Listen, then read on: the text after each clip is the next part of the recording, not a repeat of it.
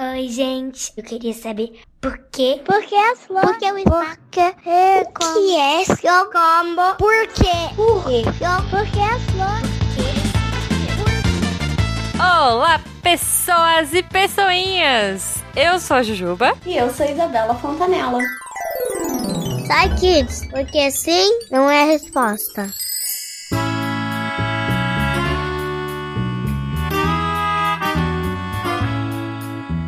E nós estamos aqui para gravar o programa mais itimalia do Portal Deviante. É muita fofura no programa só, não é, gente? É muito, é E eu fico impressionada com as perguntas. Gente, é, é assustador. É tipo assim, como é que eu, no alto dos meus 30 anos de idade, nunca pensei nisso? É, é. E olha só, eu já vou começar te deixando pasma, olha só, com a Ai, pergunta meu da. Luísa, de 7 anos. Vamos lá, Luísa. Oi, meu nome é Luísa, tenho 7 anos e eu queria saber como os peixes ouvem. Pois é, Isa, e aí? Como os peixes ouvem? Olha só. Gente, que. Não sei. É, então. Pois é, nem eu. Mas quem vai ajudar a gente é o Zipão. Vamos lá, Zipão. Olá, Luísa, tudo bem? Muito interessante essa sua pergunta. Como os peixes ouvem? Mas antes de responder isso, será que os peixes têm ouvido? Eles têm, só que é um ouvido um pouco diferente do nosso. Enquanto nós temos o nosso ouvido externo, que é formado pela orelha, e o nosso ouvido interno, que são a parte que fica dentro da nossa cabeça, os peixes só têm essa parte interna, então eles não têm como ouvir como nós. Além disso, o ouvido deles funciona muito, muito, muito mal. Para você ter uma ideia, enquanto nós conseguimos ouvir um simples sussurro, os peixes, você pode gritar muito alto perto deles, que eles quase não vão ouvir. Mas então, como que os peixes ouvem? Olha, é bem simples. Os peixes, eles têm uma coisa chamada linha lateral. Essa linha, ela pega toda a parte do olho e vai por todo o corpo do peixe até a sua cauda. E por essa linha lateral, ele sente a vibração da água. E assim, ele consegue saber muito melhor onde estão o que ele está procurando. Pode ser comida, pode ser algum predador que está atrás dele. Mesmo porque muitos peixes usam outras formas de saber como está o ambiente em volta. Alguns deles, como os tubarões, eles usam o olfato para sentir aonde estão a sua comida, através do cheiro do sangue que fica na água. Alguns tubarões conseguem alcançar a marca de sentir cheiro de sangue a mais de 5 quilômetros da onde estão. E alguns peixes também usam os seus bigodes. Isso mesmo, eles usam os bigodes para saber o que, que tem em volta. Como os bagres, eles vivem normalmente em um lugar que tem muito barro, então eles não conseguem ver direito. Então eles sentem pelos seus bigodes, que também possuem a mesma função da sua linha lateral para sentir o que está acontecendo. Luísa, espero que eu tenha te ajudado a responder a sua pergunta e continue mandando muitas mais aqui para o SciKids. Até logo! Então é isso, Isa. Olha só, a Luísa, eu acho que entendeu, e a Isa, entendeu? Eu entendi. Eu sabia que peixe tinha bigode, isso não era novidade pra mim. E eu sabia da linha lateral. Eu só não sabia que eles usavam isso pra ouvir e pra saber as coisas ao redor.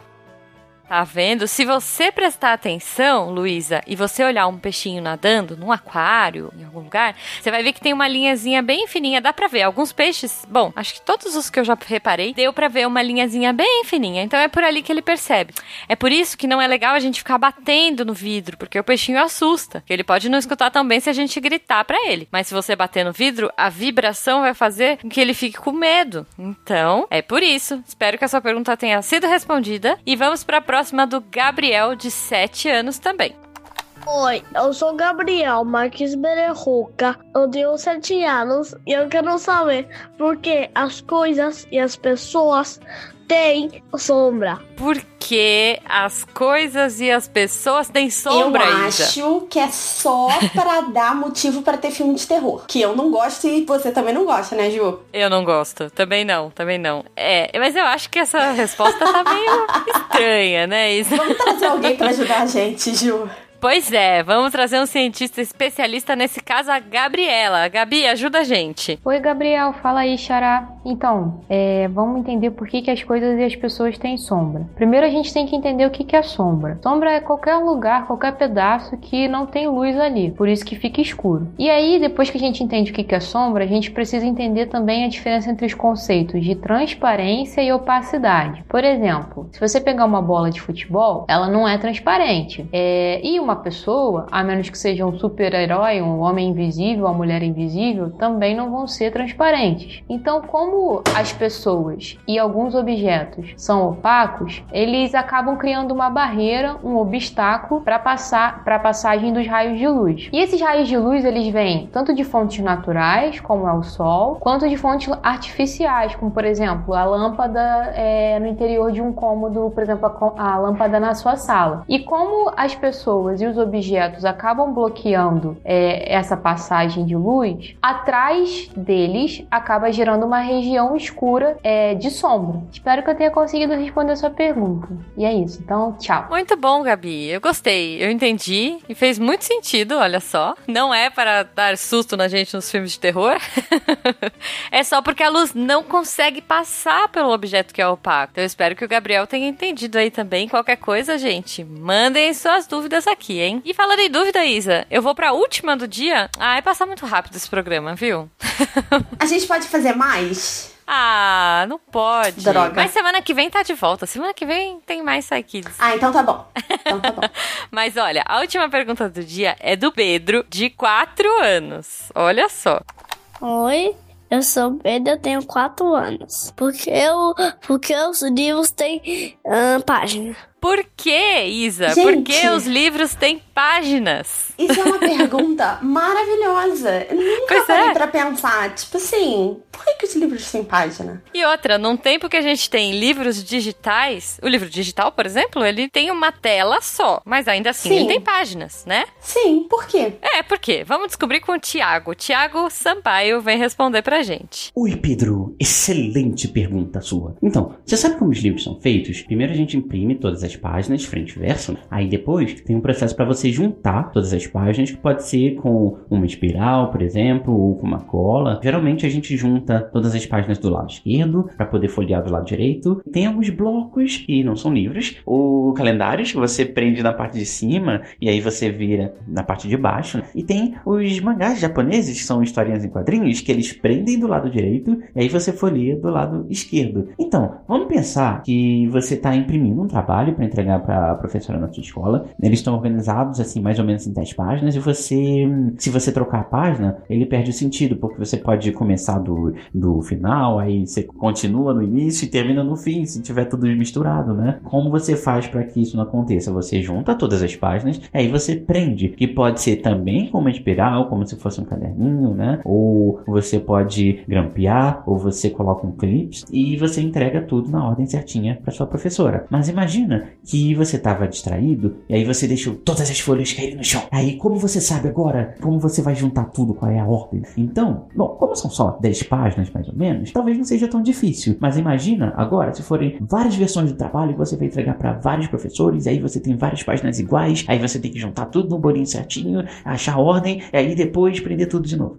Imagina então se for um livro enorme, aqueles de mil páginas, sabe? Aí fica mais difícil ainda. Uma coisa que a gente pode fazer para facilitar é numerar as páginas, colocando um número que identifica a ordem de cada uma das paginazinhas no trabalho ou no livro. Assim, se tudo cair no chão, você vai ter um trabalho ali, mas é mais fácil de você encontrar e saber qual é a ordem de tudo, tá? Mas você pode pensar, então, que talvez fosse mais fácil se o papel fosse corrido, que nem um rolo de papel, toalha ou papel higiênico. Assim, se ele caísse no chão, ele ia desenrolar um pouquinho, você volta e enrola ele de novo e a gente não ia precisar ter páginas e não ia se atrapalhar porque não ia misturar tudo, tá tudo na ordem. E teve uma época que era assim mesmo. É, lá muito tempo, lá no Egito, as pessoas queriam parar de escrever nas argilas, né, que era onde eles podiam escrever. Então, você tinha uma massinha, você deixava, é, escrevia e deixava ela secar. E então era bem complicado. Aí eles inventaram uma coisa mais fácil para escrever, que era o papiro. O papiro ele é feito do caule de uma planta chamada papiro também. Né? E aí a gente corta várias fatias dele, bem fininhas. Aí você junta elas uh, uma do lado da outra, assim. Aí elas vão, se você deixa uh, um pouco na água, depois seca, elas vão colar e fica parecendo um papel. Os egípcios eles usavam isso, escreviam tudo que eles queriam. No final eles enrolavam e prendia tudo num tubinho e carregava assim, guardava assim. Mas aí tem outro problema, que é, vamos dizer que é um papiro enorme, um, um rolo enorme que você quer ler. Aí você vai ter que ir desenrolando, desenrolando, desenrolando. Fica mais difícil de você se encontrar no livro.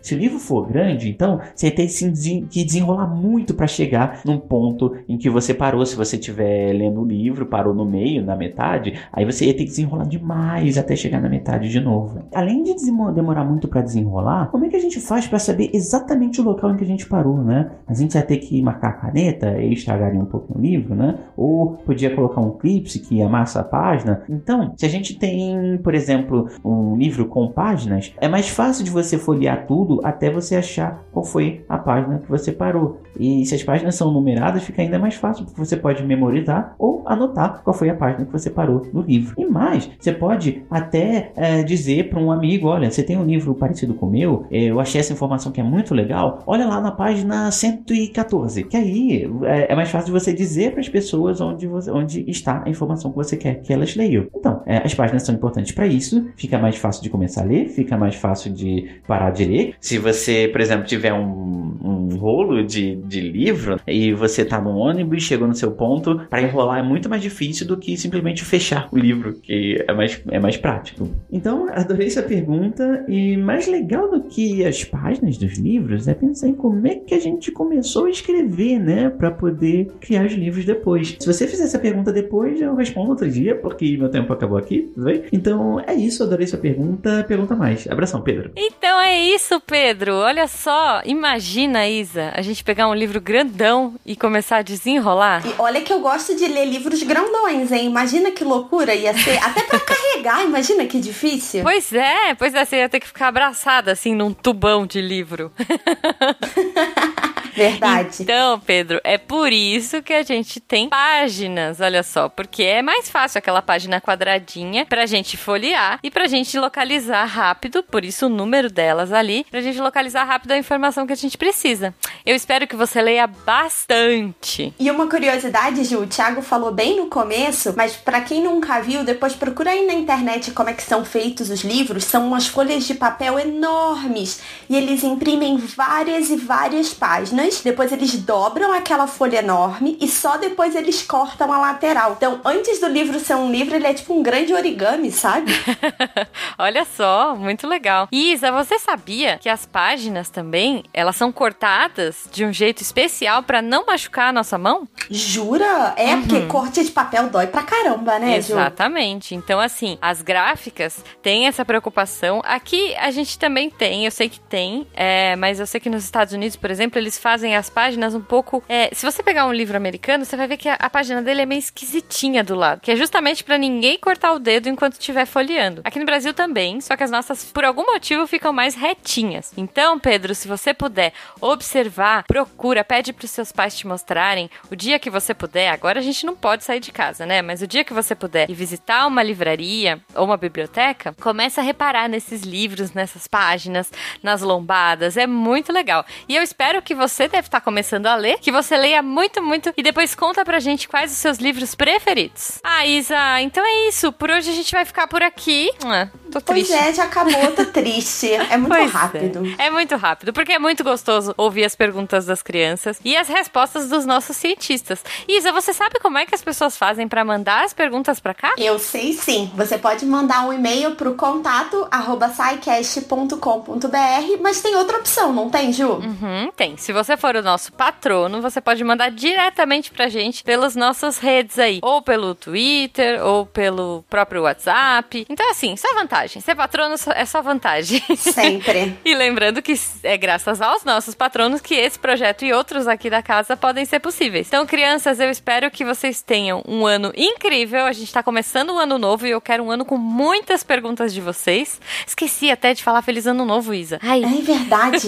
então, olha, eu espero que vocês tenham um ano incrível e que vocês mandem muitas perguntas para que os nossos cientistas tenham muito trabalho aí, porque eles adoram responder. E não custa lembrar que não é porque o ano é novo que a gente vai parar de lavar a mão, hein? Tem que continuar lavando a mão, gente. Com certeza. Se cuidando, é, lavando a mãozinha, colocando a máscara. E se der, né, a gente fica em casa para se cuidar. Então, olha, crianças e adultos também. Um feliz ano novo para vocês. Que 2021 seja melhor que 2020. é o que é todo o que, mundo deseja, é o que né? Dá, é o que dá para pedir, né? Exatamente. Então, crianças, até semana que vem. Até semana que vem. Feliz ano novo, gente. Feliz ano novo.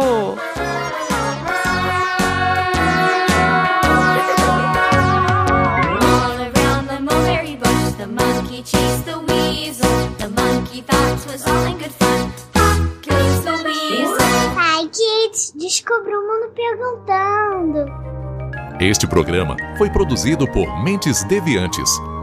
deviante.com.br. Esse podcast foi editado por Nativa Multimídia.